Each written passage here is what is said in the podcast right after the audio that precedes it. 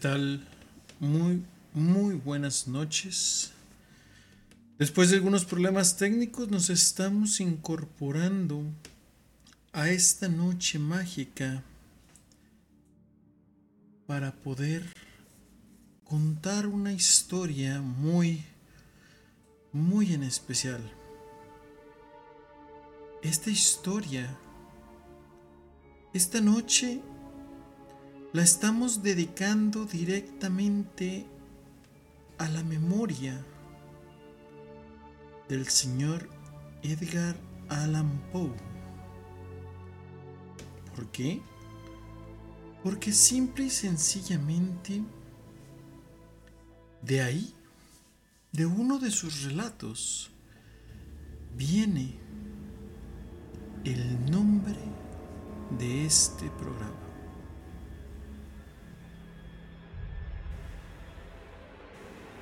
Queremos agradecer a todos por su paciencia y sobre todo porque como cada jueves estamos aquí otra vez reunidos para poder traerles a ustedes todas y cada una de las historias.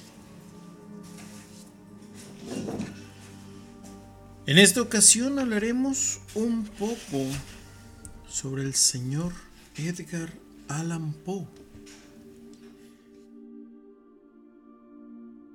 Edgar Allan Poe, uno de los escritores más sobresalientes dentro del siglo XIX. Este fue uno de los maestros universales del relato corto y sobre todo de poder manejar las historias con un misterio increíble. Generalmente es reconocido por diferentes obras como lo es El corazón del ator, El gato negro. Tenemos también lo que es El cuervo, así como muchos más. Influenciado directamente por Charles Dickens, Elizabeth Barrett Browning, Ernest Theodor Amadeus Hoffman y muchos más, él llevó sus obras a un punto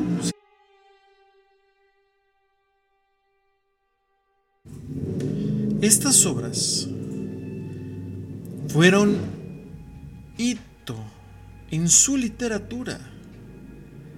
Sobre todo porque lo más importante fue no tanto sus obras en vida, sino la fama que toma al morir joven a los 40 años de edad, un 7 de octubre de 1849. Este gran escritor de cuentos, poeta, crítico y editor se le considera en la actualidad como el padre del cuento de terror psicológico. Esta noche iniciaremos con uno de sus relatos y cuentos más prolíferos y sobre todo más famosos. ¿Sí? Hablamos del gato negro. No espero ni pido que alguien crea en el extraño o simple relato que me dispongo a leer. Loco estaría si lo esperaran, sobre todo cuando mis sentidos rechazasen su propia evidencia. Pero afirmo, no estoy loco. Y sé muy bien que esto no es un sueño. Sí. Mañana voy a morir y quisiera aliviar hoy mi alma, sobre todo con el propósito inmediato, en el que consiste poner de manifiesto simple, suscitantemente y sin comentarios, una serie de episodios domésticos que ocurrieron. Y sobre todo las consecuencias de esos episodios que me han aterrorizado y me han torturado y sobre todo por fin han logrado destruirme. Pero no intentaré explicarlo. Si para mí han sido muy horribles, para otros resultarán menos espantosos. Sobre todo, más adelante. Tal vez aparecerá alguien cuya inteligencia reduzca mis fantasmas a lugares y hechos comunes. Sobre todo, que tenga una inteligencia más serena, más lógica y sobre todo mucho menos excitable por los hechos extraños como lo es la mía. Capaz de entender las circunstancias que temerosamente describiré esta noche en una vulgar sucesión de causas y sobre todo de los efectos naturales que se fueron dando. Desde mi infancia siempre me destaqué por la docilidad, la bondad de mi carácter y sobre todo la ternura que me abrigaba con el corazón. En este punto,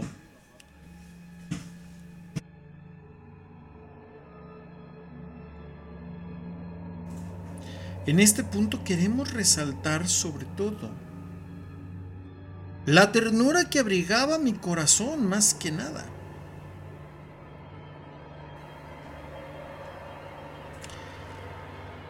Me gustaban especialmente los animales. ¿Sí? Como lo escucharon bien. Los animales. Y mis padres siempre me permitían tener una gran variedad de ellos, sobre todo porque pasaba gran gran tiempo y la mayoría de este a su lado.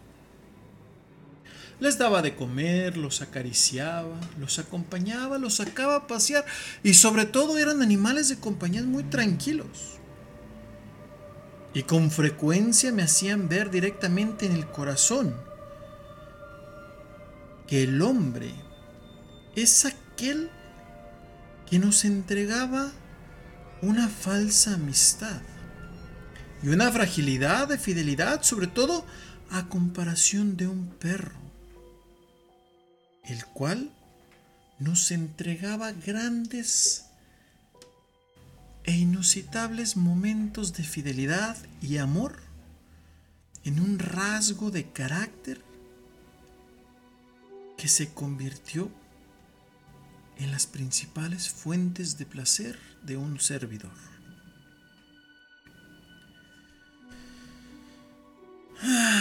Me casé tan joven y tuve la alegría de que mi esposa compartiera mis preferencias, sobre todo al observar mi gusto por los animales domésticos. Créanme, no pedía ni perdía absolutamente la oportunidad de procurarme y sobre todo teníamos momentos muy agradables entre los dos. Yo tenía animales como gatos y perros y ella tenía animales domésticos como pájaros, peces de colores, pero también un monito, conejos y un espectacular gato de color negro. Este último era un animal notable y sobre todo de tamaño y hermosura, completamente terso y esponjado con sagacidad asombrosa y sobre todo al referirse a su inteligencia. Mi mujer hacía con frecuencia antiguas blasfemias, sobre todo de la creencia popular de que aquellos gatos negros eran brujas metamorfoseadas y que siempre eran brujas acompañando a otras brujas. Plutón era el nombre de este gato. Y él se había convertido en mi favorito y sobre todo un camarada indescriptible. Él solo permitía que yo le diera de comer, sin embargo ya no aceptaba la comida de mi esposa. Él me seguía a todas partes por la casa y siempre me costaba mucho pedir que anduviera detrás de mí en la calle. Un día, simple y sencillamente, después de nuestra amistad a lo largo de los años, mi temperamento y mi carácter se alteraron radicalmente, sobre todo por culpa del demonio. Un día me volví más melancólico, otro más irritable y sobre todo indiferente hacia los sentimientos ajenos. Incluso llegué a hablar desconmensuradamente a mi mujer e incluso terminé por infligirle violencias personales. No solo mi carácter cambió, no solo hacía daño a los que me rodeaban. Sin embargo, observé lo suficiente que Plutón siempre me tenía la consideración para abstenerme de maltratarlo y encontraba la manera para la que pudiera estar tranquilo, a diferencia de los demás animales. Movido por el afecto, se dio cuenta y se cruzaba en mi camino, puesto que él sabía o sentía que mi enfermedad estaba presente. ¿Cuál enfermedad?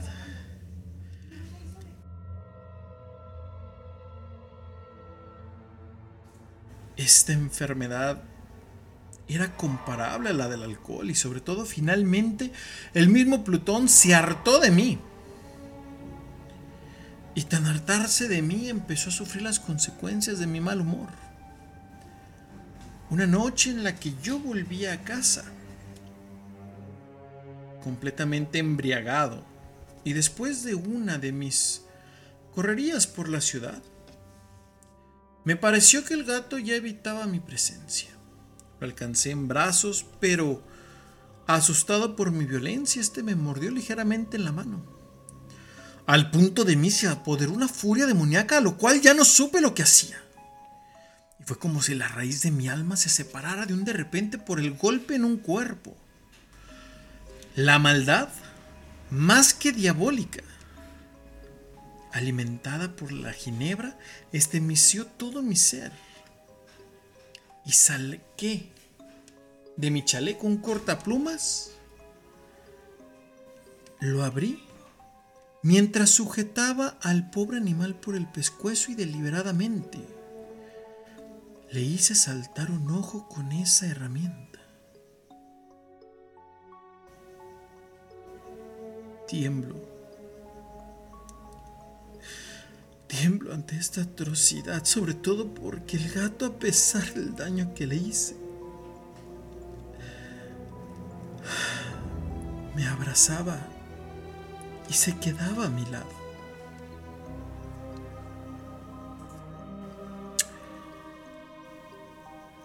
Cuando el retorno a la mañana siguiente, cuando hube disipado los sueños con los vapores de la orgía nocturna y del horror que había pasado, me entró un remordimiento ante todo lo cometido. Créanme, sentí una mezcla de remordimiento ante el crimen que llegué a cometer. Pero mi sentimiento era débil y ambiguo y no alcanzaba sobre todo a encontrar el punto en el que el alma pudiera tener una redención.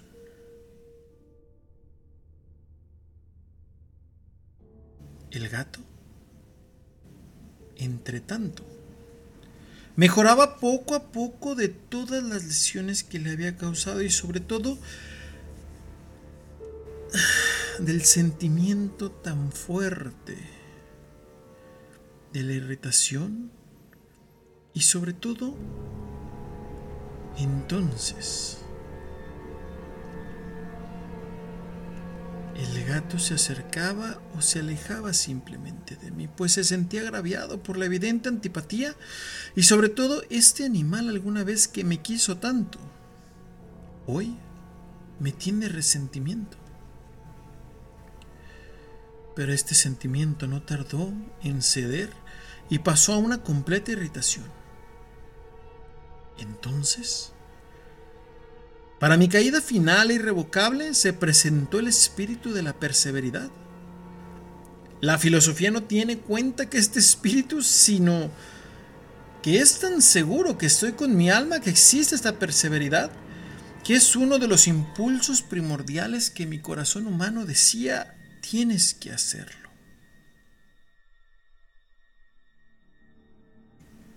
¿Quién no se ha sorprendido ya en momentos en el que cometieras alguna acción tonta o malvada o simplemente contra ti mismo que no debías de cometerla. Y sobre todo, no hay entre nosotros una ley o una tendencia permanente que pueda enfrentar descaradamente el buen sentido a transgredir o a dañar por ley a alguien? Este espíritu de perversidad simplemente consiguió transgredir y constituyó algo más.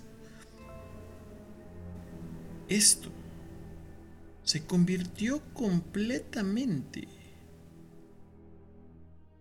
a otro punto de la perversidad. La ley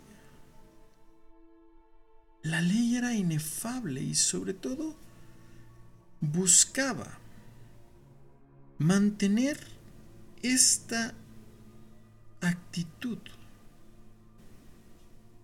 Pues más allá de ese alcance de la infinita misericordia, existe un Dios que nos es más misericordioso, pero más terrible.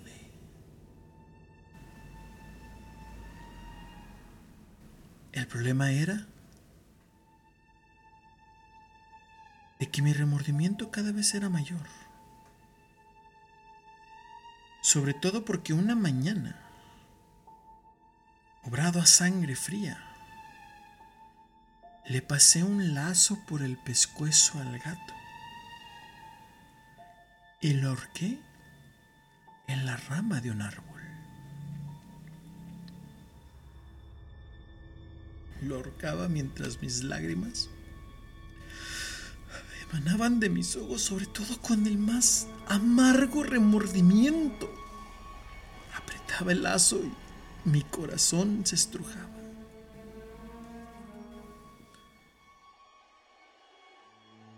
Hoy lo ahorqué porque sabía que al hacerlo cometí un pecado mortal y ese pecado mortal quedaría fuera del alcance del mismísimo Dios.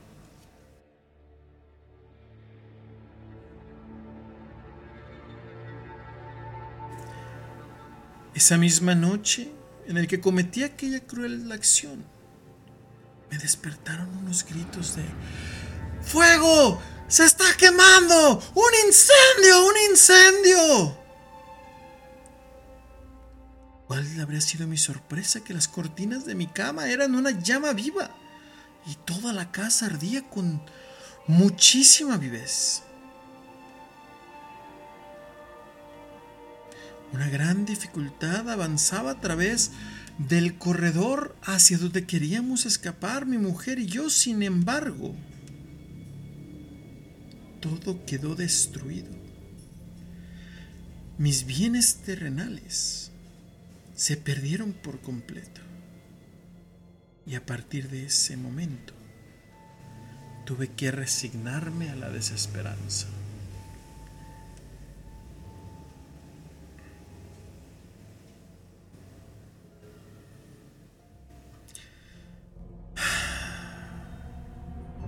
Lo que quedaba en pie era un tabique divisorio, sobre todo poco espesor, el cual me demostraba que esa era mi casa. En este punto yo encontré una pequeña pared donde mi lecho se apostaba. El fuego destruyó absolutamente todo y sobre todo tuvieron la razón de atribuir que todo esto era más que una venganza del más allá y sobre todo las palabras de algunas personas dijeron, mm, esto es extraño, esto es curioso. Y otras palabras más empezaban a excitar mi curiosidad, sobre todo porque lo escuchaba venir y venir en un vaivén que en mi cabeza enloquecía.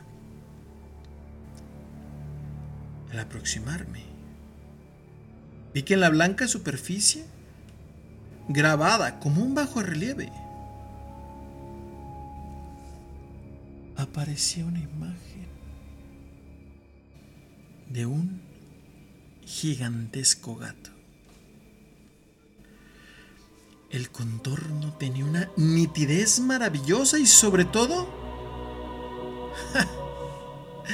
había una soga alrededor de la figura del gato. Al descubrir la, la aparición simplemente me sentí dominado por el terror y sobre todo por el asombro. Probablemente eh, ideas vagaron por todos lados y sobre todo al producirse la alarma del incendio, la multitud, la invasión, sobre todo se debió haber desaparecido esa soga. Sin duda. Probablemente la caída de las paredes comprimió a la víctima de mi crueldad y sobre todo generó algo cuyo con acción de las llamas y el amoníaco del cadáver produciría esta imagen que quedaba grabada.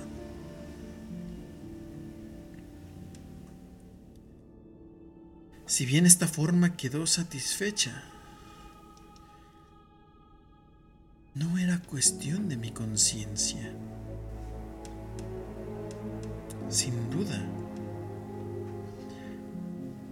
Simple y sencillamente llegué al punto de lamentar la pérdida de mi animal y sobre todo buscar en los viles antros habitualmente algún otro especímen que fuese lo más igual y parecido para que éste pudiera ocupar su lugar.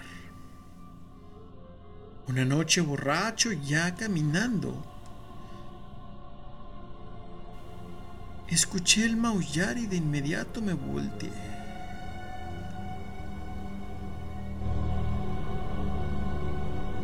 Me di cuenta que al lado del tabernero se encontraba un animal robusto y hermoso también de color negro y al preguntarle yo a él si era suyo, él me contestó, el animal no es mío. Lo empecé a acariciar, lo empecé a mimar y sobre todo el gato parecía dispuesto a acompañarme.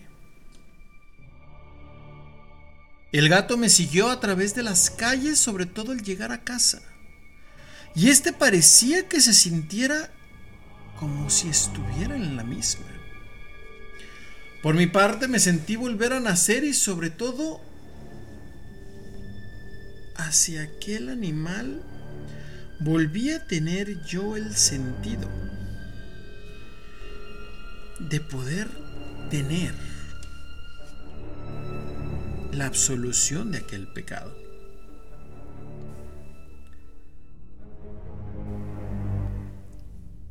Por mi parte, sin que se pueda decir cómo ni por qué, su marcado cariño por mí me comenzaba a disgustar y ahora a fatigar otra vez. Gradualmente el sentimiento empezó a crecer y sobre todo ya no quería que mi amargura y el odio lo alcanzara. Evitaba encontrarme con este animal y sobre todo recuerdo la crueldad de antaño que tuve con el buen Plutón.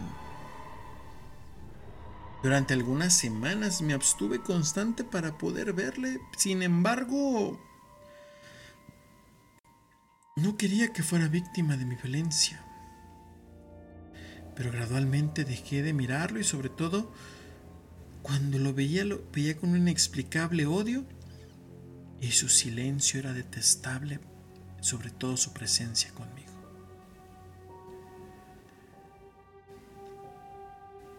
Conforme íbamos caminando, la circunstancia fue precisamente la que se le hizo más grata a mi mujer, quien ya como dije,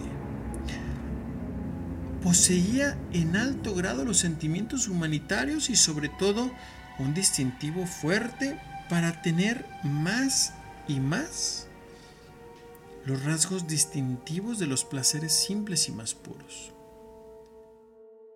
El cariño de este nuevo gato pareció aumentar de nuevo por mí, llegando a un punto en el que mi adversión era completamente casi de odio. Pero donde quiera que me sentara, él venía y se orillaba bajo mi silla. Saltaba en mis rodillas o se postraba prodigiosamente para que le pudiera generar caricias. Si echaba a caminar, él se metía entre mis pies y sobre todo, ah, en algunos momentos, aunque tuve el ansia de aniquilarlo, simplemente me sentía paralizado por el recuerdo del primer crimen.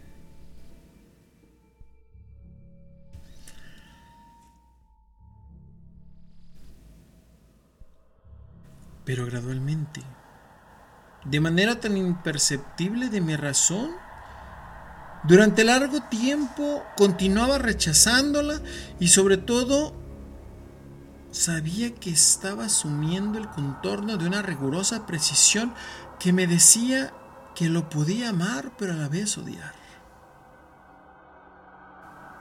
De repente, me estremezco al nombrar, sobre todo al recordar toda presencia de mí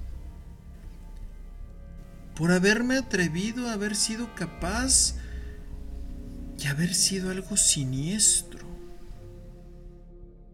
Que tal vez ese fue mi castigo con una máquina de horror y de crimen sobre el patíbulo de ese gato lúgubre que tenía dibujado una soga en su cuello. Me sentí entonces más miserable, más que las miserias humanas. Y sobre todo, pensar que una bestia como yo hubiera sido jamás semejante de producir tan insoportable angustia. Sobre todo el haber sido un hombre creado a la semejanza de Dios. Ay de mí que ni de día ni de noche pude gozar la bendición del reposo, sobre todo por el daño que hice a aquella criatura. La pesadilla, simple y sencillamente encarnada, venía e iba y posiblemente me desprendería. Siempre agobiado y cierto día para cumplir una tarea doméstica, este gato me acompañó al sótano, donde nuestra pobreza ya nos obligaba a vivir. El gato mientras bajaba me seguía y estuvo a punto de tirarme de cabeza, en lo cual me exasperó hasta la locura y alcanzando un hacha y olvidando en mi rabia los pueriles temores que se habían detenido en mi mano, descargué un golpe como si hubiera sido un relámpago matando inmediatamente al animal. Pero no lo alcanzó. Porque la mano de mi mujer detuvo la trayectoria. Entonces, llevando esta intervención, mi rabia demoníaca aún creció más. Me zafé de su brazo y le hundí el hacha en la cabeza sin un solo quejido. Y este gato, por su acción, hizo que matara a mi mujer.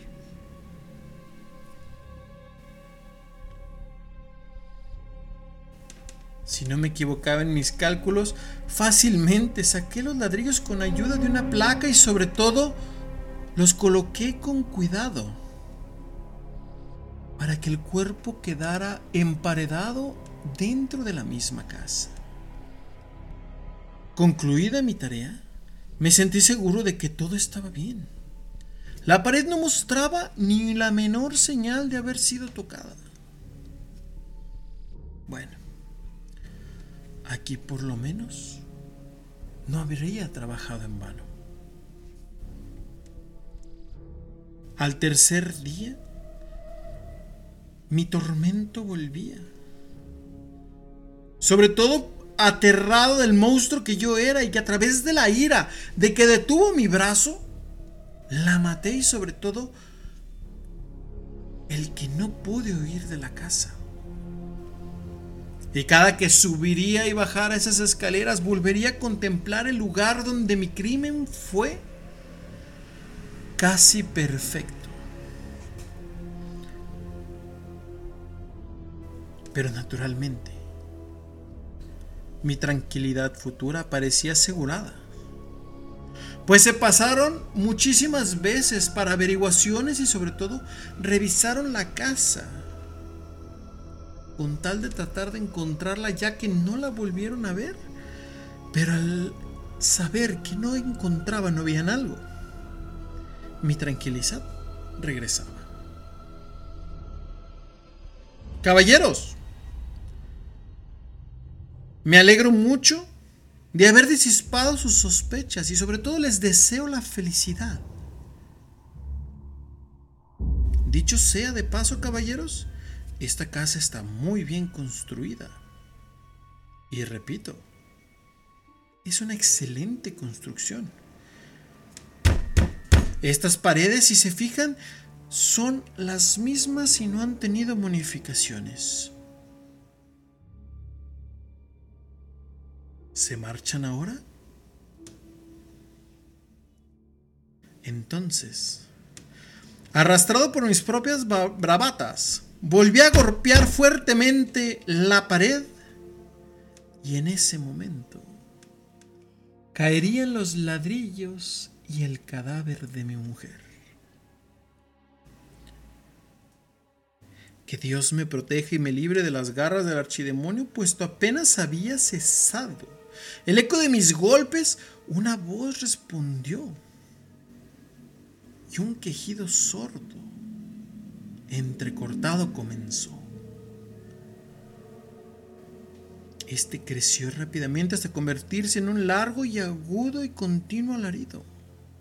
Sobre todo, algo inormal, inhumano, que creció rápidamente y que brotó como en la garganta del infierno con condenados demonios en su agonía y sobre todo en los exultantes abatires de la condenación.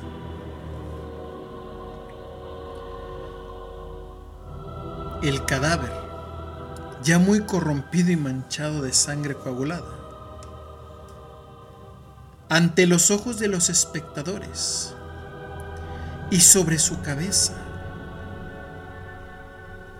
un hueco donde un hacha había causado su muerte. Con su boca abierta y el único ojo como de fuego. Estaba como asustada y agazapada de la horrible bestia que le causaría este asesinato, cuya voz delatora entregaba al verdugo. Pues este, con la maldición de ese gato, habría cobrado el emparedado al monstruo de la tumba por haber matado a su esposa.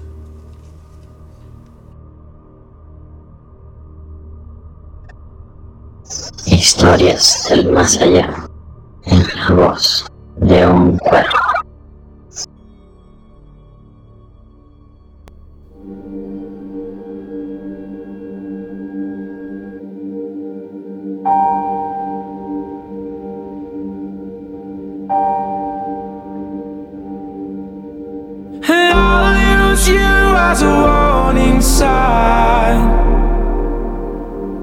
If you talk enough sense, then you'll lose your mind.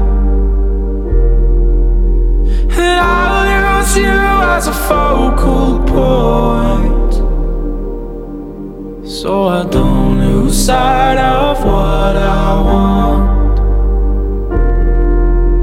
And I move further than I thought I could,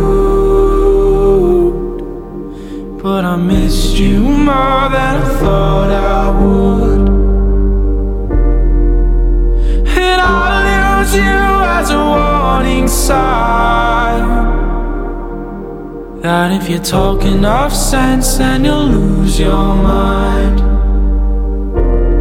And I found love where it wasn't supposed to be, right in front of me. Talk some sense to me. And I found love where it wasn't supposed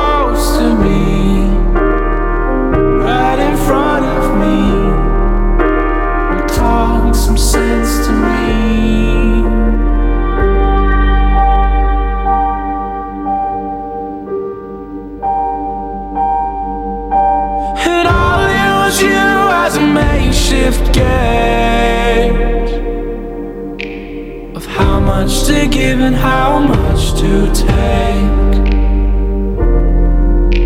Or I'll use you as a warning sign that if you talk enough sense, then you'll lose your mind.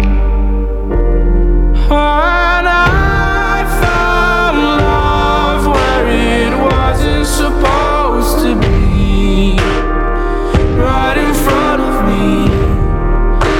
it's hard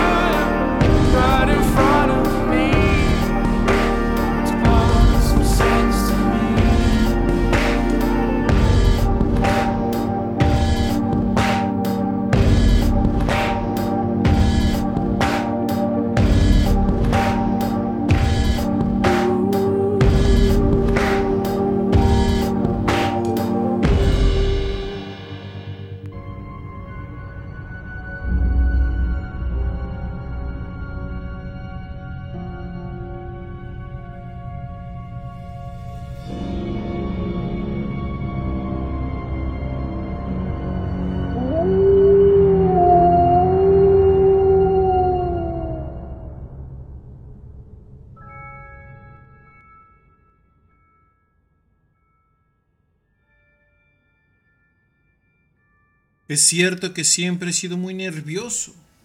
Terriblemente nervioso, pero es porque ustedes afirman que yo estoy loco. La enfermedad había agudizado todos mis sentidos en vez de destruirlos o embotarlos. Mi oído se volvía más agudo, sobre todo el de cualquier persona, y oía lo que puede oírse en la tierra y en el cielo. Pero muchas veces también escuché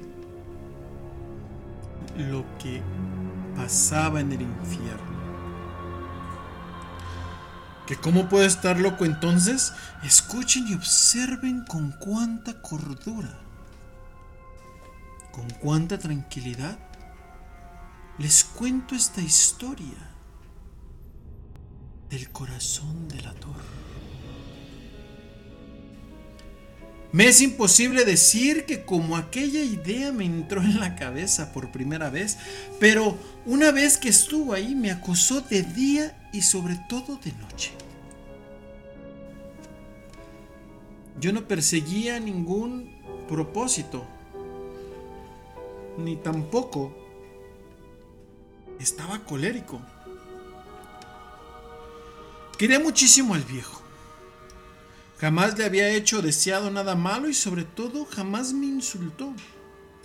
Su dinero no me interesaba y sobre todo pareciera que fuera algo más.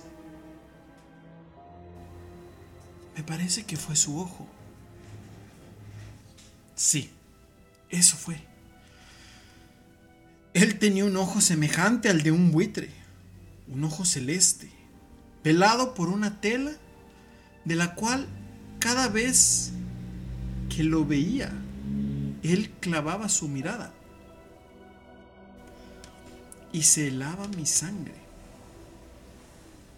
Y así poco a poco y muy gradualmente me fui decidiendo sobre todo en mis adentros a matar al viejo y librarme de ese ojo que me causaba delirios para siempre. Ahora, Presten mucha atención. Cuando empecé ustedes ya me tomaban por loco. Pero saben algo, los locos no sabemos nada. En cambio, si hubieran podido verme, si hubieran podido ver con esa habilidad que yo tenía y cómo procedí, con ese cuidado con esa previsión y ese disimulo que puse manos a la obra. Créanme, jamás fui tan amable con el viejo y sobre todo en la semana antes de matarlo.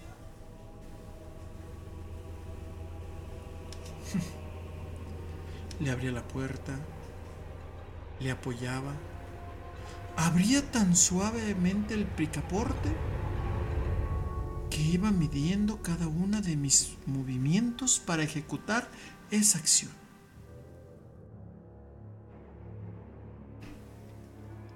Cuando la abertura era lo bastante grande para pasar la cabeza, levantaba una linterna sorda completamente cerrada, de manera que no se viera ni una luz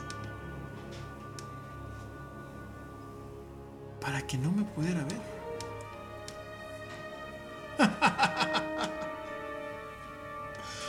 Ustedes se hubieran reído al ver cuán astutamente pasaba la cabeza y movía la lámpara lentamente, a fin de no perturbar el sueño del viejo. Me llevaba una hora entera introducir completamente la cabeza por la apertura de la puerta, sobre todo hasta verlo tendido en su cama. ¿Es que un loco hubiera sido tan prudente como yo? No. Entonces, cuando ya tenía la cabeza completamente de su cuarto, con mucho sigilo y cuidado abría la linterna cautelosamente. ¿Sí? Cautelosamente le iba abriendo, pues... ¡Eh! ¡Eh! Así se oían las bisagras.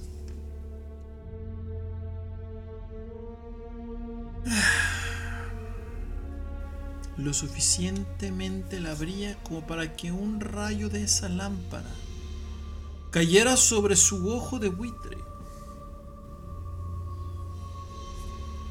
Esto fue durante siete largas noches. Y cada noche, siempre al marcar las doce campanadas, pero siempre encontraba ese ojo cerrado. Por lo que me era imposible cumplir mi obra. ¿Por qué? Porque esa persona que estaba ya acostada no era ese viejo que causaba esa irritación en mí, sino lo que causaba era su mal de ojo. Por la mañana apenas iniciaba el día. Entraba sin miedo en su habitación y sobre todo le hablaba resueltamente. Le llamaba por su nombre con voz cordial y sobre todo preguntándole cómo se encontraba y cómo había pasado la noche. Ya ven ustedes que tendría que haber sido muy viejo y muy astuto para sospechar que todas las noches, justamente a las 12 de la noche, yo ingresaba para mirarle mientras dormía.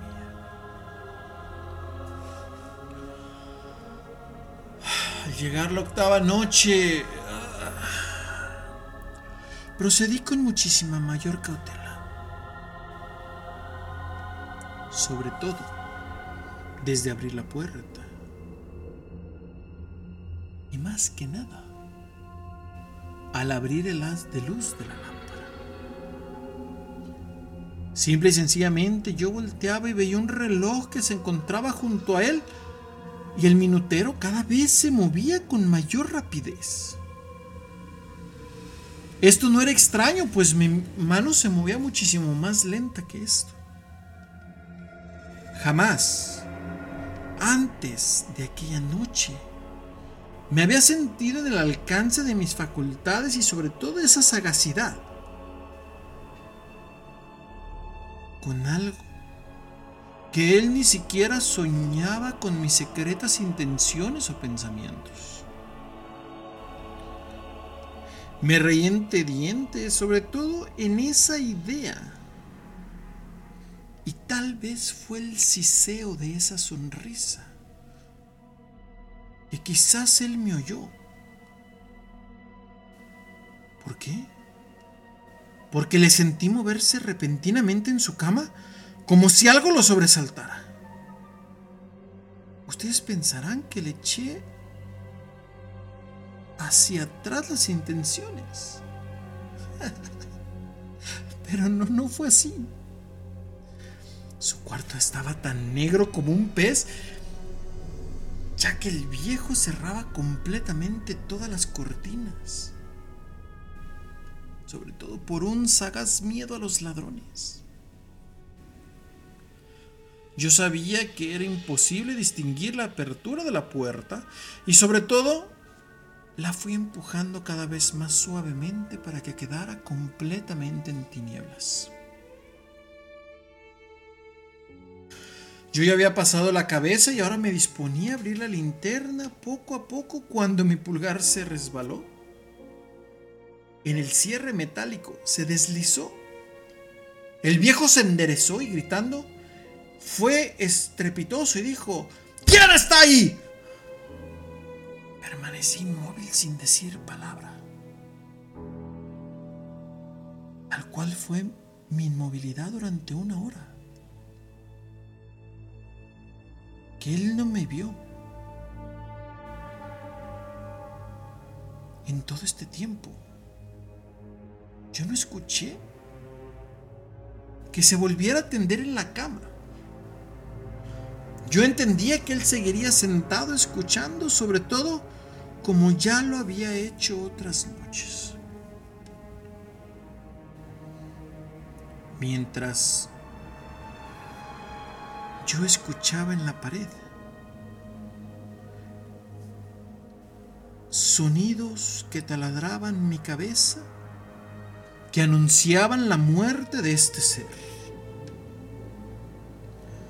De pronto, escuché un leve quejido y supe que era el quejido que nace del terror.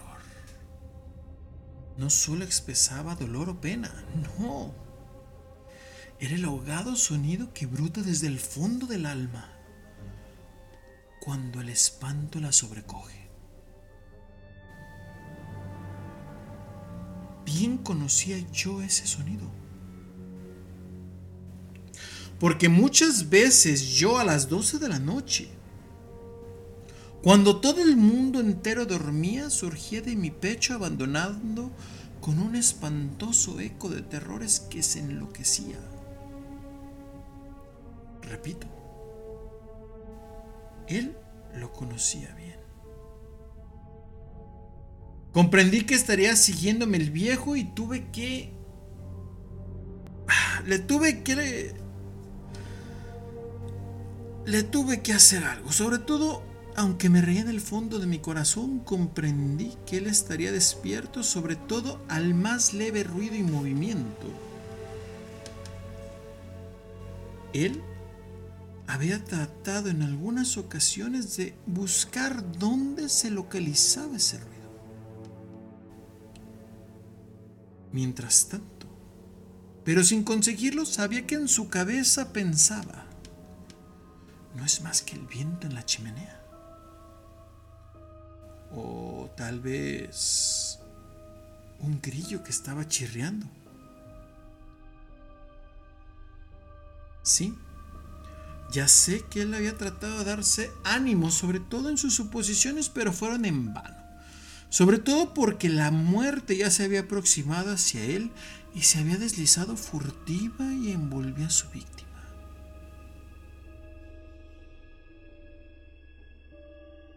Aunque no podía verla ni escucharla, sabía que la sentía. Sobre todo porque su presencia en su cabeza siempre, siempre jugaba con él.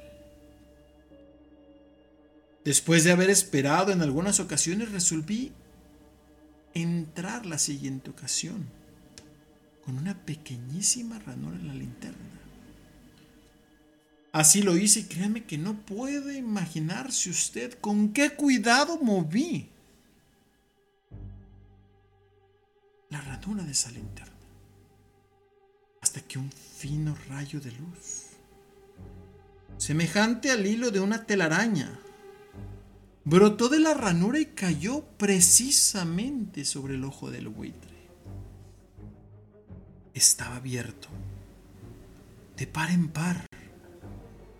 Yo empecé a furecer mientras él me miraba. Yo le veía con toda la claridad a pesar de que todo estaba apagado y ese azul de su ojo brillaba con mayor intensidad. Eso era horrible, sobre todo porque me lava hasta el tuétano del hueso con tal de ver ese ojo. Él no podía ver nada, ni mi cuerpo, ni la luz, y sobre todo la cara de quien estaba. Pues él, como movido por un instinto, había orientado el haz de luz, como si hubiera sido un punto maldito que tocara directamente donde se necesitaba. No les he dicho ya que lo toman erradamente por locura y sobre todo con una extensiva agudeza en sus sentidos. En aquel momento llegó a mis oídos el resonar apagado y perpetuoso, como el que hace un reloj envuelto en algodón.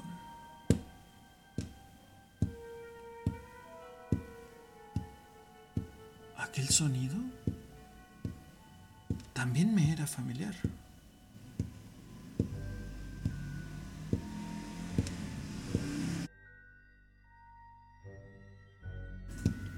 Era el latir de ese corazón viejo de esta persona, el cual aumentó más mi furia. Tal como el redoblar de todos los tambores acelera la furia de los soldados. Pero incluso me contuve entonces y me conseguí estar callado. Apenas si respiraba y sobre todo sostenía la linterna de un modo que no se moviera. Entretanto, el infernal latir del corazón iba en aumento y se hacía cada vez más rápido, más fuerte y sobre todo de momento a momento el espanto del viejo tenía que ser terrible. Cada vez era más fuerte y si ustedes buscaban con atención, les he de decir que era una casa antigua y un resonar muy extraño como aquel que llenó de horror incontrolable. Sin embargo, me contuve algunos minutos y permanecí inmóvil. Pero el latido crecía cada vez más fuerte y más fuerte, que me parecía que aquel corazón iba a estallar y una nueva ansiedad se apoderaba de mí.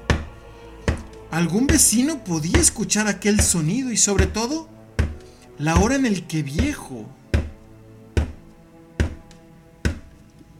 pudiera lanzar el alarido. En ese momento abrí toda la linterna y me precipité en la habitación. El viejo exclamó una vez más, y nada más que una sola vez.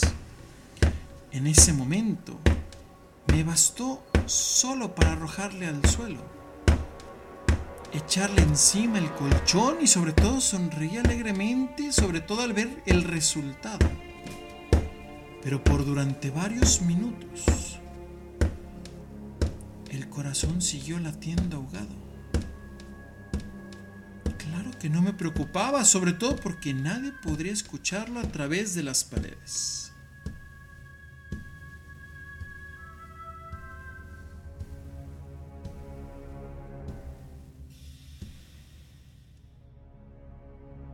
Cesó por fin.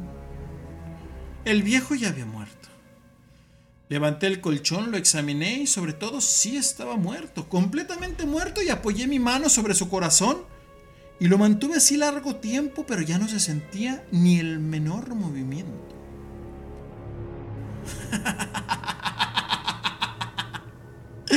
Su ojo ya no me volvería a molestar. ¿Siguen tomándome como loco? Bueno. Lo dejarán de hacer cuando les describa las astutas precauciones que adopté, sobre todo para esconder el cadáver. Lo hice con rapidez y sobre todo le corté cabezas, manos y piernas. Luego levanté tres planchas del piso de la habitación y escondí los restos en el hueco. Lo volví a colocar cada uno de los tablones con tal habilidad que ningún ojo humano pudiera percibir la menor diferencia y sobre todo que habíamos movido las cosas. Era tan precavido que créanme, no encontraría ni un rastro de sangre. Cuando terminé mi tarea en la madrugada, en esos momentos se oían las campanadas de la hora. En ese momento, golpearon en la puerta de la calle. Yo sereno, acudí con toda tranquilidad. Pues, ¿qué puede temer ahora? Allí a tres caballeros que se presentaron muy civilmente como oficiales de la policía. Un vecino había escuchado un alarido, por lo cual se sospechaba la posibilidad de un atentado y ellos pedían por favor pasar para revisar el lugar. Claro. En mi mente yo sonreí y dije, no tengo nada que temer. Adelante, oficiales, por favor. Les expliqué que yo estaba dormido y que yo había lanzado un alarido durante la pesadilla. Les hice saber que el viejo se había ausentado por una campaña. Llevé a todos los visitantes a recoger cada uno de los pedazos de la casa y sobre todo los invité a que revisaran bien Y finalmente los conduje a la habitación donde había hecho mi fechoría. Les mostré las cualidades que estaban intactos, cómo cada cosa se encontraba en su lugar. El entusiasmo de mis confidencias, traje sillas a la habitación, les pedí a los caballeros que descansaran ahí. Por favor, tomen asiento mientras yo les explicaba con audacia en mi perfecto triunfo. Cada silla fue colocada en cada punto donde yo había enterrado una parte de este crimen. Los oficiales al final se sentían satisfechos, sobre todo por mis modales, que los habían convencido. Me hallaban perfectamente cómodo, tranquilo. Hablaron de cosas comunes, se sentaron conmigo, les contestaba con mucha animación. Mas al cabo de un rato, empecé a notar que mi piel se ponía pálida. Me sentía desvariar y sobre todo me dolía la cabeza. Escuchaba un sonido en mis oídos fuerte, pero los policías continuaban sentados charlando. El sonido se volvió más intenso. Seguía resonando cada vez más y más. Hasta empecé a hablar en voz muy alta para librarme de esa sensación, pero continuaban lo mismo y no se iban y sobre todo cada vez hablaba más fuerte y fue donde me di cuenta que aquel sonido no se producía dentro de mis oídos. Sin duda debí ponerme muy pálido, sobre todo con la creciente soltura que había levantado la voz. Era un gran resonar apagado y presuroso, un sonido que podía ser un reloj envuelto en algodón. Yo jadeaba sobre todo tratando de recobrar el aliento. Con mayor aumento de mi voz, la vehemencia venía y sobre todo el sonido crecía constantemente. Me puse de pie y discutí sobre insignificancias de voz muy alta. Sobre todo ellos empezaron a sospechar por mis gesticulaciones y sobre todo por cómo hablaba. Anduve de un lado a otro sobre la habitación y a grandes pasos como si las observaciones de aquellos hombres se enfurecieran. Pero el sonido crecía continuamente ¿qué podía hacer yo? Lancé espumarajos, rabia, maldije, juré, sobre todo balanceado en una silla sobre la que me había sentado. Raspé con ella las tablas del piso, pero el sonido se empujaba sobre todo a otros y crecía sin cesar. Cada vez más alto y enredando a los hombres que seguían charlando. Santo Dios, no, ya no. ¿Cómo era posible que no lo oyeran? Claro, empezaron a sospechar y sabían que estaban burlándose de mi horror. Cualquier cosa sería más tolerable que aquel escarnio no pudiera soportar más las risas hipócritas, las pláticas y sobre todo sentí que tenía que gritar o morir. Entonces otra vez escuché más fuerte y más fuerte, más fuerte. ¡Basta de fingir ya, malvados! Confieso, yo lo maté. Yo lo maté.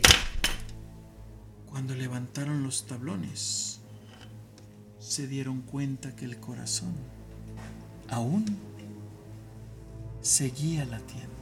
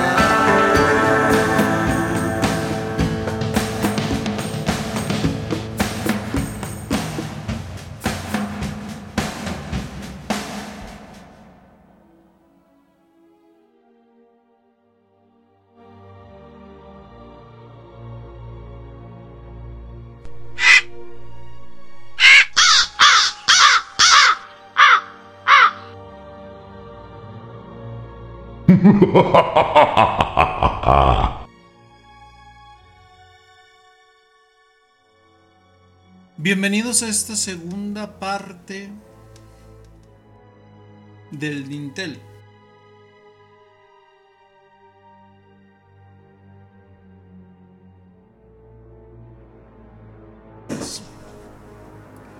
Esta noche nos hemos engalanado bajo los diferentes cuentos más relevantes de donde hemos tomado la idea en base a este gran escritor del siglo XIX, el señor Edgar Allan Poe.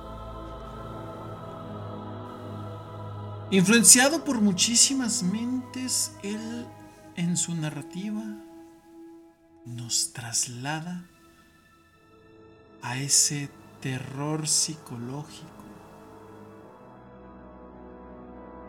Cabe hacer la aclaración que a través del cuento del gato negro y sobre todo del corazón del ator, hemos tomado las versiones resumidas para poder brindarles un poco de esta experiencia y crear ese interés de que lo puedan conocer.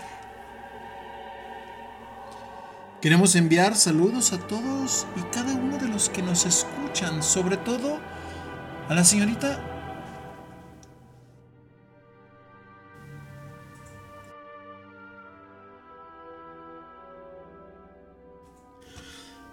Sobre todo queremos enviar un saludo a la señorita Andrea Villaseñor, que es fan de los relatos y las historias de Edgar Allan Poe, así como de todo el misticismo del oculto y lo paranormal.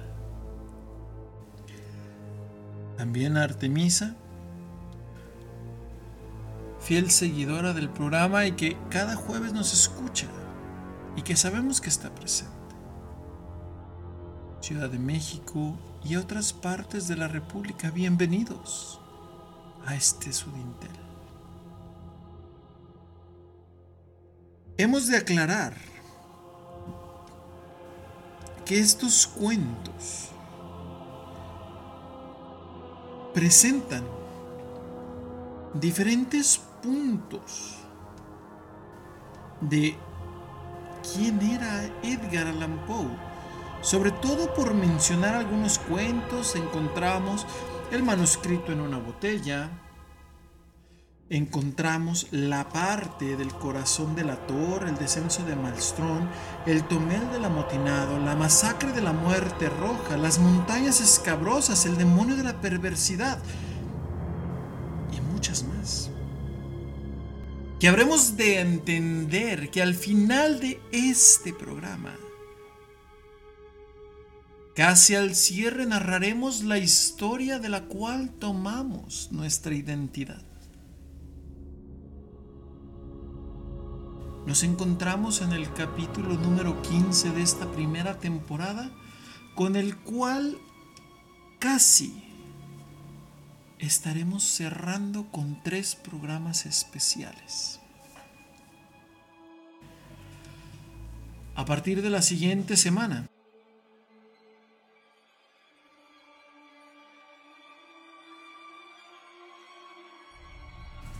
el poderoso crew del Highball Radio nos hará el honor de estar presentes en este set. El siguiente tema haremos mención de ellos para que se puedan involucrar. Horror en el cine mexicano en la época de oro. Leyendas prehispánicas. Y el último y más importante día Noche de Muertos. Cerrando el 2 de noviembre con una increíble faena de homenaje a todos nuestros seres caídos.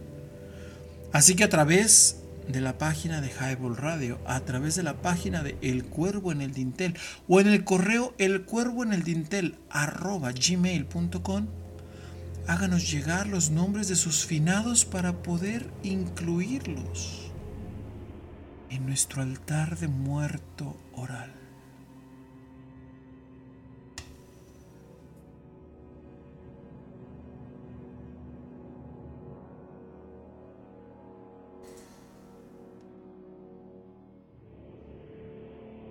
Dentro de las historias de Edgar Allan Poe tomaremos una que es poco conocida, pero realmente es una de las más atroces psicológicamente. Sí. Hablaremos directamente del demonio de la perversidad. En la consideración de las facultades y los impulsos de la prima mobilia o del alma humana en los frenólogos, han olvidado la tendencia que aunque evidentemente existe como un sentimiento radical y primitivo, los moralistas lo precedieron también y lo llegaron a pasar en alto. Sobre todo con la perfecta arrogancia de la razón que todos hemos tenido que pasar por una creencia y una existencia de fe para poder tener una, una revelación hacia un ser divino o directamente la fe en el Kabbalah. Pero nunca se nos hubiera ocurrido pensar simplemente en la tendencia o en el impulso que pudiéramos percibir como una necesidad. Y que podríamos entender que aunque la noción de este Premium Mobile se hubiese introducido por sí misma. No es posible negar la frenología y sobre todo en gran medida toda la metafísica que ha sido elaborada por esta priori. El hombre, el metafísico y el lógico más grande piensa o observa y sobre todo se pone a imaginar en los designios del Señor, tu Dios y comienza dictando diferentes intenciones e innumerables sistemas mentales en una materia en la cual determinará los signos de la divinidad.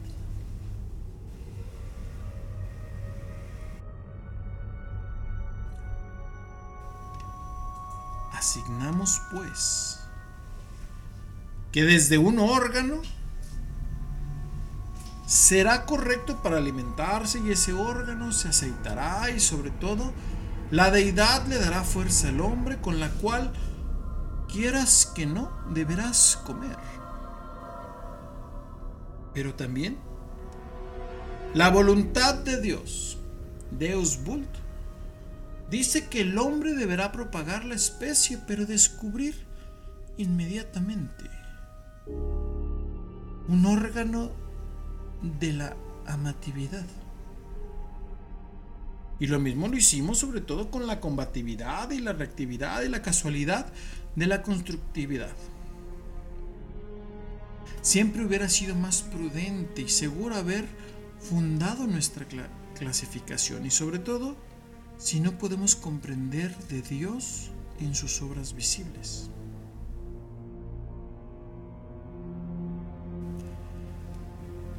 Tengan en cuenta que ustedes son tan seguros como un respiro y sobre todo que la seguridad de la equivocación o el error estará presente sobre todo para darte fuerza para lo irresistible. La única que nos impele de esta prosecución sería invencible tendencia de hacer el mal por el mal. Este mal mismo que nos admitirá en análisis y resolución, sobre todo en los impulsos radicales y primitivos.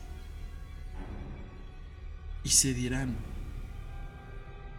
porque cuando persistimos en nuestros actos sabemos que deberíamos hacerlo con nuestra conducta, pero esta conducta puede llevar a la combatividad de la frenología.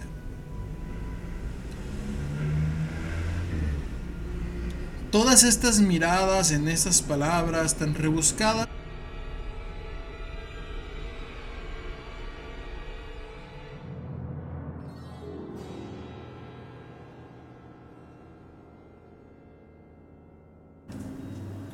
nos refieren a una salvaguarda contra todo daño y su principio consciente es el bienestar, sobre todo por eso. He de ahí que la divinidad de Jehová, Yahvé, o Dios estará presente en todo momento. Pero en el caso de esto, llamaremos perseveridad al deseo. Pero es un deseo que no solo se manifiesta, sino que también existe en un sentimiento fuertemente antagónico. Este se apela directamente al propio corazón y es de señalarse, pues nadie consultará su sinceridad y su alma y sobre todo a todas las preguntas que someterás a tu ser. No hay hombre viviente que en algún periodo no haya sido atormentado por un ejemplo veniente y sobre todo de torturar a su interlocutor y que se haya advertido de haber sido desangrado o que tenga alguna causa. Este demonio te hablará y te advertirá del desagrado que causa. Cada uno de las intenciones que él tiene. Agradar a los demás. Buscar diferentes tonalidades en ti. Despertar muchas veces. Los incisos y los paréntesis que en tu pensamiento no serán suficiente. Y sobre todo un impulso que va a crear ese deseo, ese anhelo, que se volverá un ansia incontrolable, que ya será de mortificación o en la que vas a desafiar todas las leyes consentidas por tu Dios. Sí, hablamos de ese deseo carnal.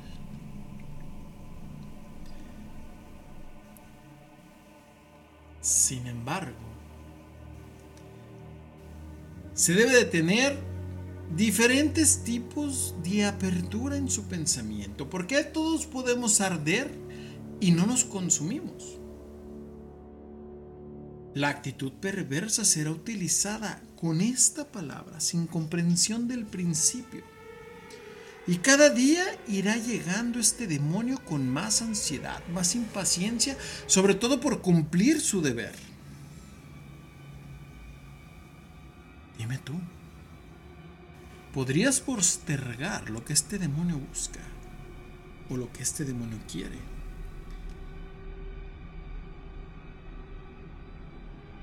Siempre la última hora para la acción estará al alcance de tu mano.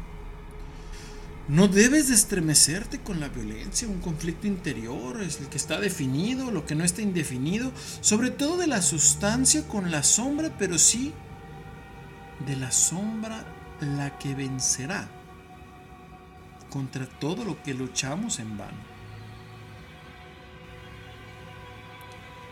A buena hora suena porque siempre al muerto lo doblamos para nuestra felicidad, lo incineramos y sobre todo lo enterramos en un punto donde ya no podamos verlo.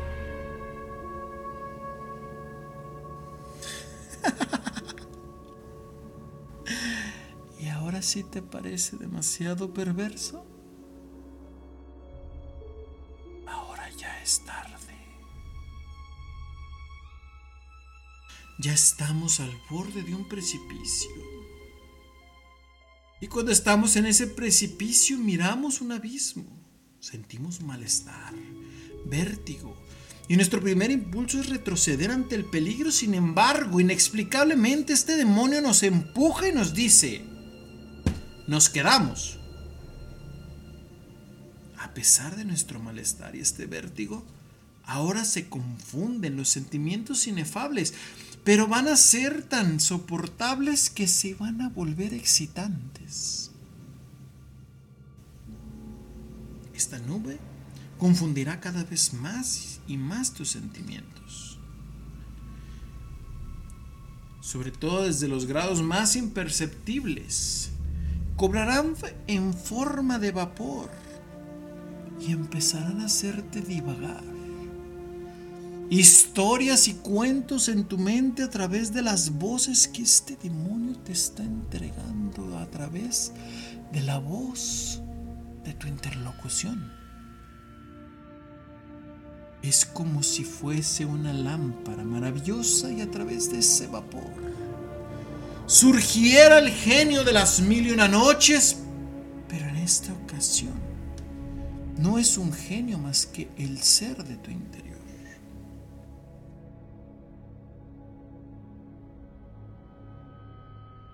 En este borde llegarás a la caída y esta caída estará tan fulminante que generará tu aniquilación.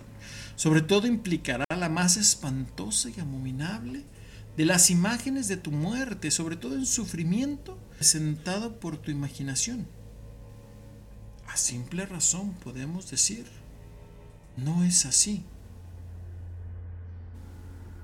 Este quiere hacerte aceptar que por un instante cualquier hastivo de pensamiento te quiera dar a entender que estás perdido inevitablemente, sobre todo porque la reflexión si no la premiamos o no lo hacemos justificadamente, será un fallo súbito a nuestros esfuerzos y no nos podremos echar atrás.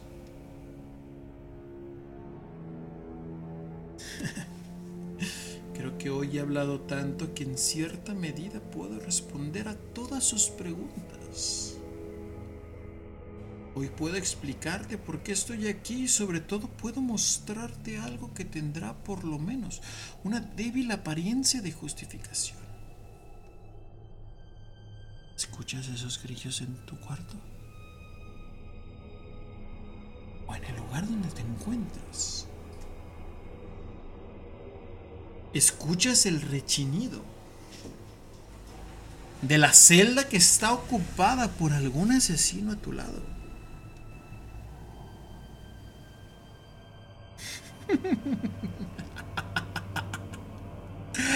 No, no estás loco, simple y sencillamente es la razón de tu percepción.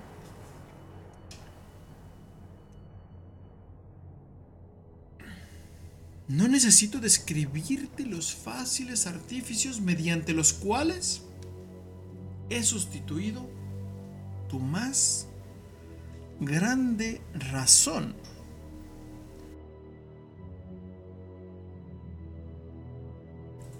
Y sobre todo, por donde el hecho del veredicto fue, es muerte por voluntad de Dios. no. Esto es una herencia de una fortuna que ha estado durante muchos años y ni una vez se cruzó sobre todo por tu cerebro en la idea de ser descubierto. Y yo mismo hago desaparecer los restos de cualquier huella que sea fatal. O sobre todo que en la cual tú quieras acusarme de tu locura. Pero nunca lo harás cuando tengas un sentimiento de satisfacción. Que sientes que sube de tu pecho y llega hasta lo más alto de tu absurda y absoluta seguridad. Proporciona un placer más real porque las ventajas simplemente se vuelven materiales derivados. ¿De qué? Claro está que de mi crimen. Pero por fin durante una época sucedieron diferentes cosas tan agradables, que en estas degradaciones casi imperceptibles se convirtieron ustedes en ideas obsesivas, que se torturaban y sobre todo fueron a liberarme en cualquier momento. Es harto que me escuchen y sobre todo ah, que la más grande de las memorias han sido manchadas por estribillos de canciones vulgares que se han ido escribiendo por los compases triviales de cualquier ópera que se encuentren con ustedes.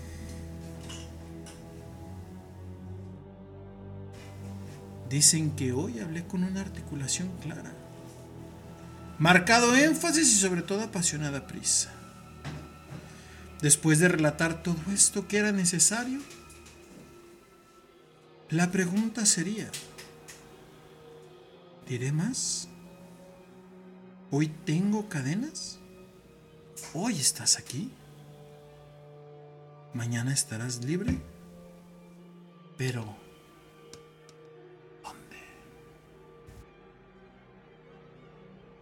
Ha ha ha ha ha ha ha ha!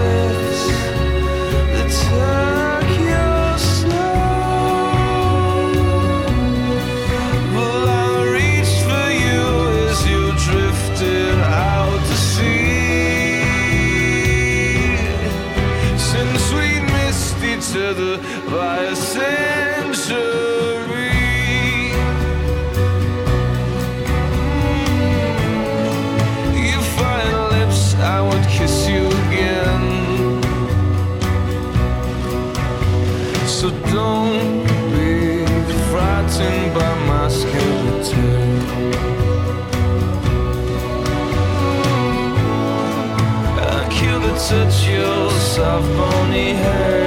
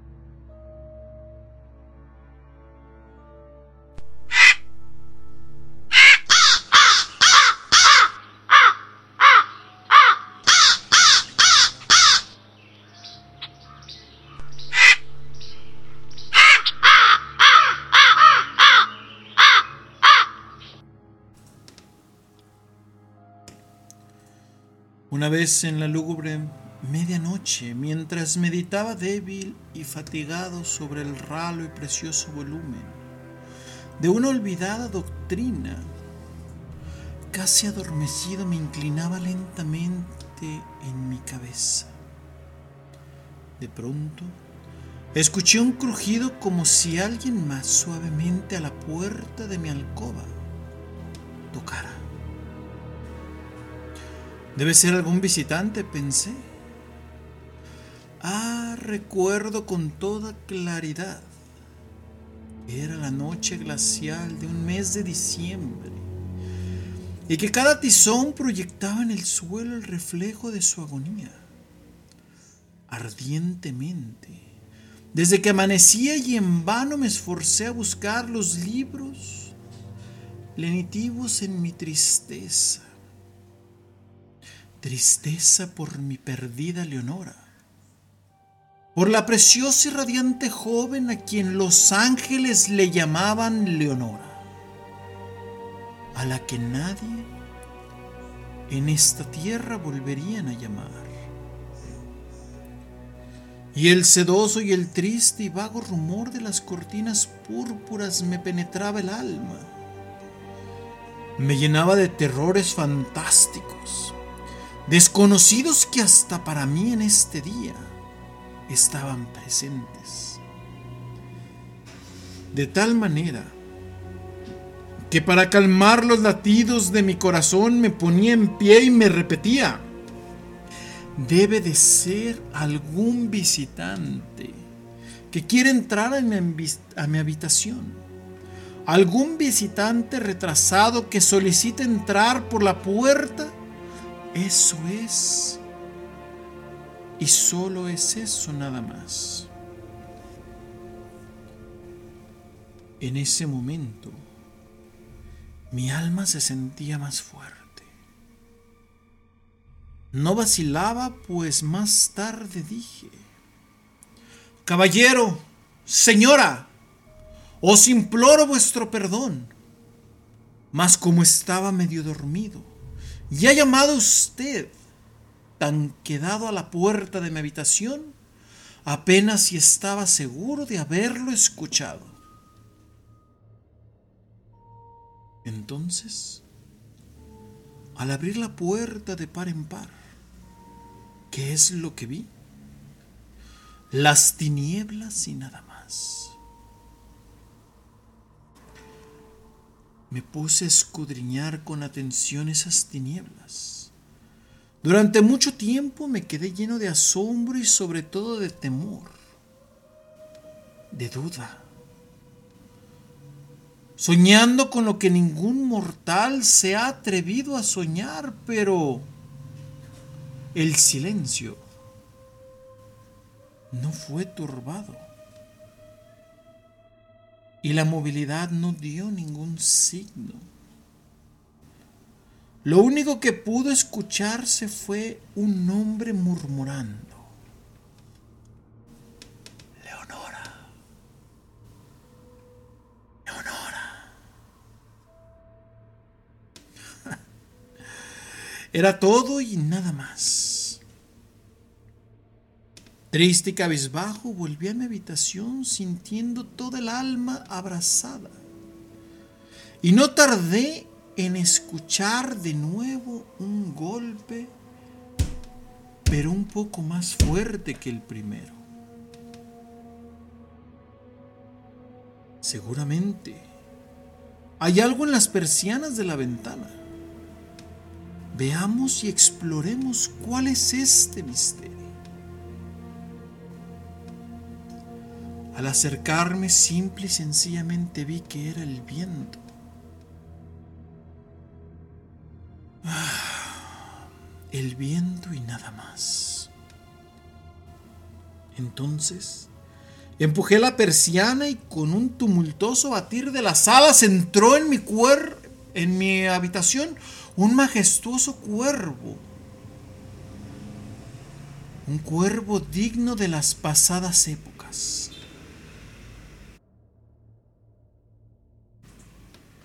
El animal no efectuó ni la menor reverencia, solo se paró. Pero tampoco vaciló ni un minuto. Pero con un aire de lord, se colocó por encima de la puerta de mi habitación, posándose sobre el busto de Palas precisamente encima de la puerta de mi alcoba. En ese dintel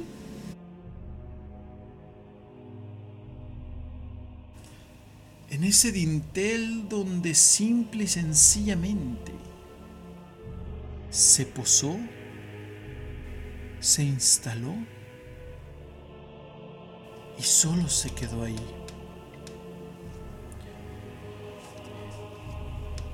Entonces este pájaro de ébano, por la gran verdad de su continente y la severidad de su fisonomía, introdujo a mi triste imaginación a sonreír. Aunque tu cabeza no tenga plumero, aunque tu cabeza no tenga cimera, puramente no eres un cobarde, lúgubre y viejo cuervo, viajero salido de la ribera de la plutónica noche. Dime, ¿cuál es tu nombre señorial en las riberas de esta noche? El cuervo fijándome sus ojos abrió su pico y emitió un sonido.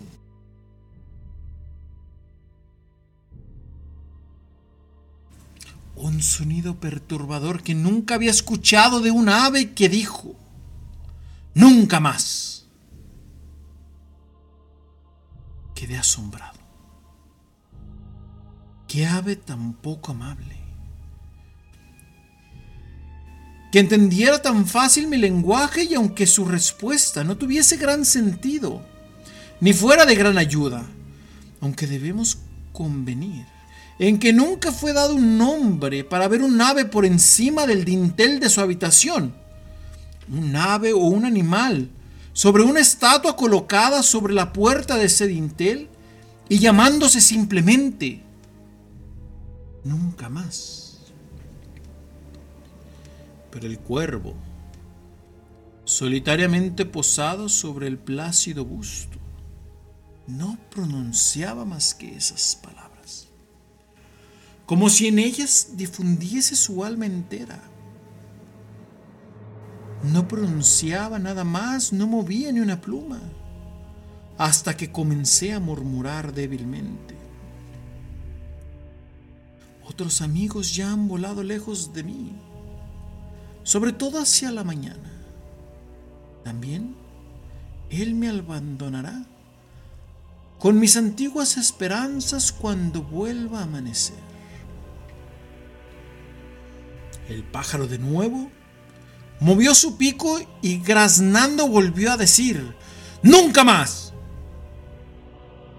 Cada que le escuchabas me estremecía ese rumor de esa respuesta lanzada con tanta oportunidad y yo exclamé y le dije, sin duda lo que ha dicho construye todo su saber, que he aprendido en casa en algún infortunado, a quien con fatalidad le has perseguido, con ese ardiente deseo, sin darle de un solo respiro durante su descanso, hasta que sus canciones que no tuvieran más que un solo estribillo, hasta que el de profundis de su esperanza hubiese adoptado ese melancólico estribillo que cantas. Nunca, nunca, nunca más.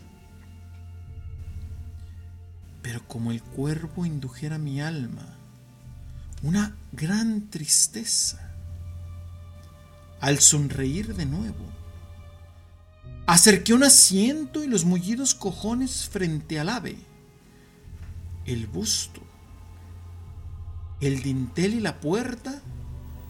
Entonces, arrillándome sobre el terciopelo, quise encadenar las ideas buscando la auguraba los pensamientos del pájaro con esos antiguos tiempos. Lo que a este triste, feo, siniestro, flaco y agorero pájaro de antiguos tiempos quería ser. Trataría de comprender al repetir sus nunca más. De esta manera, soñando y haciendo conjeturas, pero sin dirigir una nueva sílaba al pájaro, cuyos ardientes ojos me quemaban ahora hasta el fondo del corazón, y trataba de adivinar todo eso, sin más todavía. Mi cabeza,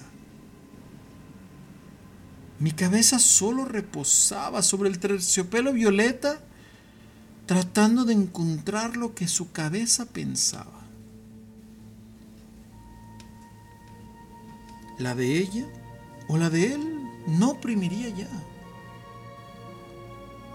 Y de nuevo la palabra volvería a llegar. Ahí nunca más.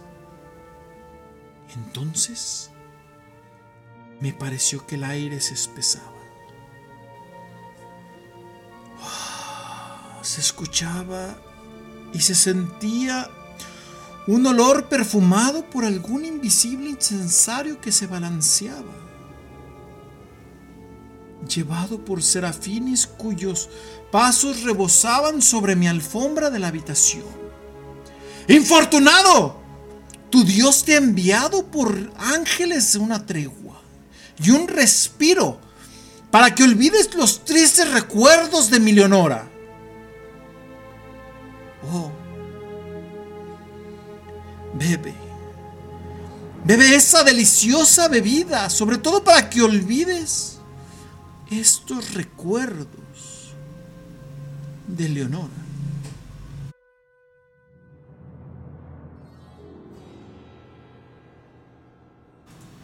Bebe y olvida, sobre todo por la Leonora perdida.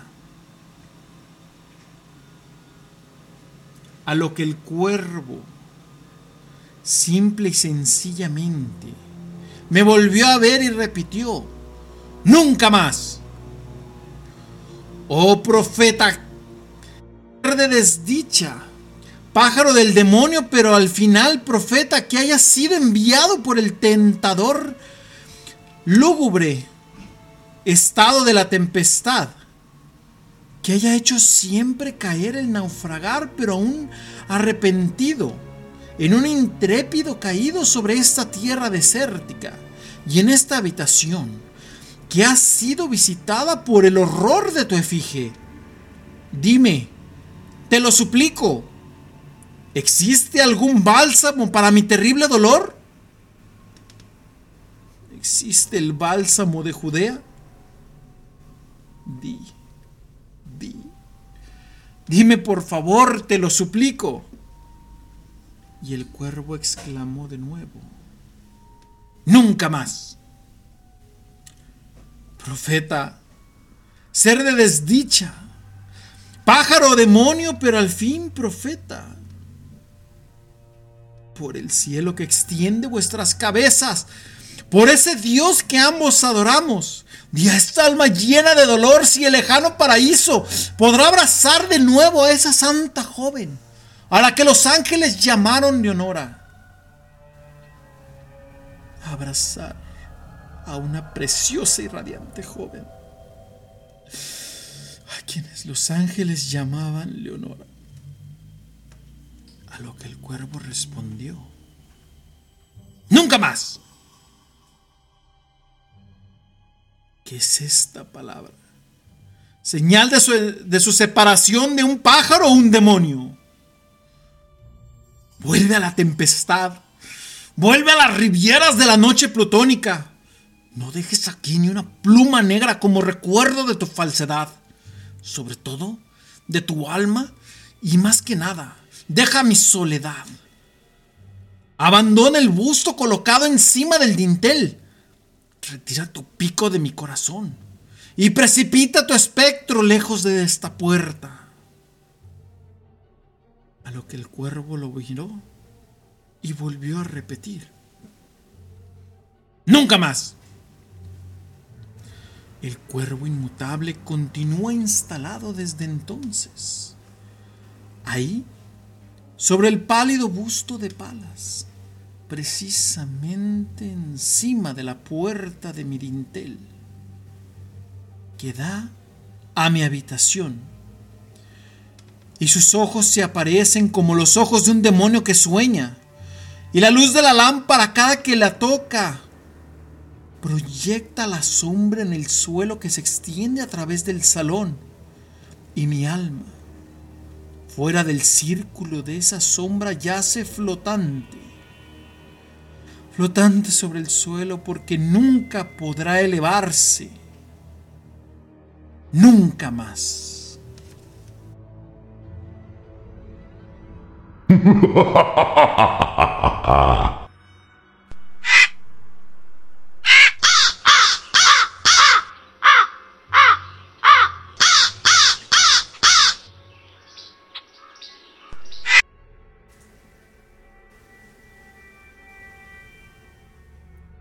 Noche plutónica a través de la narrativa del majestuoso tintero del maestro Edgar Allan Poe, del cual hoy hemos descubierto el por qué este programa lleva ese nombre y del por qué en cada emisión aperturamos con el hecho de decir las puertas debajo del dintel se abren y este cuervo de negro plumaje se posa sobre el busto de Palas para contarles a ustedes cada uno de los relatos que se han presentado a lo largo de esta serie. Queremos agradecer a todos y cada uno de los escuchas a lo largo de estos casi cuatro meses de proyecto que hemos llevado y que esperamos siga siendo de su agrado. Les recordamos, los siguientes tres programas serán especiales ya que el equipo del Highball estarán presentes para debatir y comentar sobre todo en temas muy en específico. Esperamos que puedan participar con todos nosotros a través de las redes sociales, en Facebook como Highball Radio, también como El Cuervo en el Dintel en nuestra página www.highball.tk.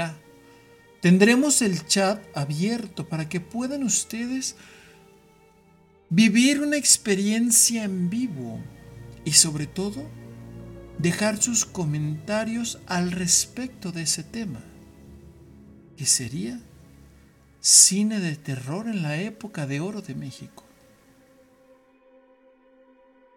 Recuerden, el correo está abierto para empezar a recolectar el nombre de sus finados para el día 2 de noviembre. Gracias a todos los que han hecho posible el que lleguemos a ser de su agrado y sobre todo por las reproducciones que nos han dado en las diferentes plataformas donde los podcasts quedan grabados para su deleite. Por esta noche terminamos y cerraremos las puertas de este dintel. Sin embargo, recuerden, próximo jueves, 8 de la noche, los esperamos de nuevo para más historias y relatos con este cuervo posado en el dintel. Mi nombre es Raven. Hasta la próxima. Historias del más allá. en la voz de un cuervo.